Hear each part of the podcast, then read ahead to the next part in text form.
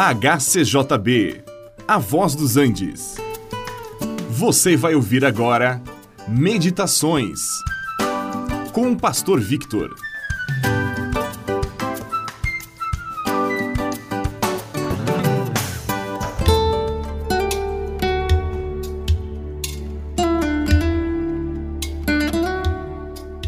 Quando o Senhor Jesus ensinou seus discípulos a orar, ele também lhes ensinou como não deviam orar.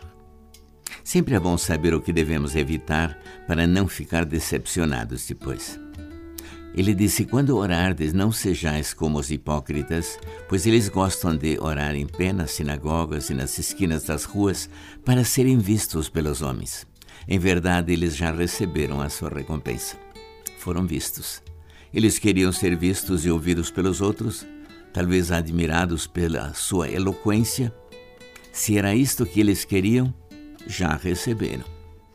Agora, outra coisa que devemos evitar é usar vãs repetições em nossas orações. Jesus disse que os gentios usavam este método de ficarem repetindo frases, como fazem os hindus ainda hoje ao repetirem as suas mantras. Nós também podemos cair nesta cilada pensando que por repetirmos muitas vezes determinadas palavras, seremos atendidos. Deus vê o coração. Ele conhece nossa intenção antes mesmo de abrirmos a boca.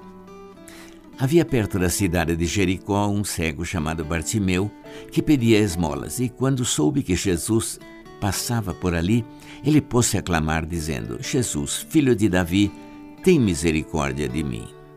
As pessoas queriam que ele se calasse, mas ele gritava ainda mais alto. Quando o Senhor chegou perto, disse: Chamai-o. E diante da pergunta de Jesus: Que queres que te faça?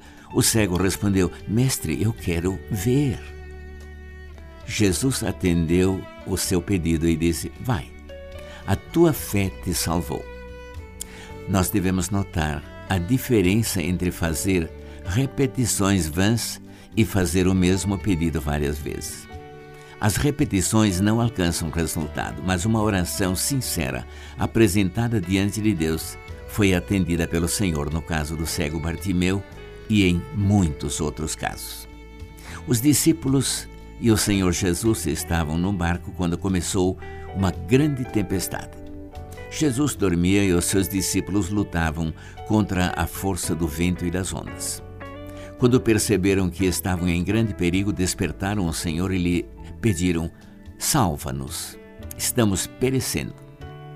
Jesus lhes perguntou: E por que temeis, homens de pequena fé?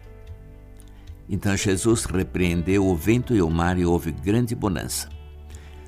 Nos momentos de perigo, podemos até ter medo, e o medo dificulta a nossa fé. Se o Senhor está conosco, não precisamos temer, e sim manter a fé, pois o Senhor tem poder sobre os elementos da natureza e pode acalmar qualquer tempestade em nossa vida. Confia nele na hora do perigo.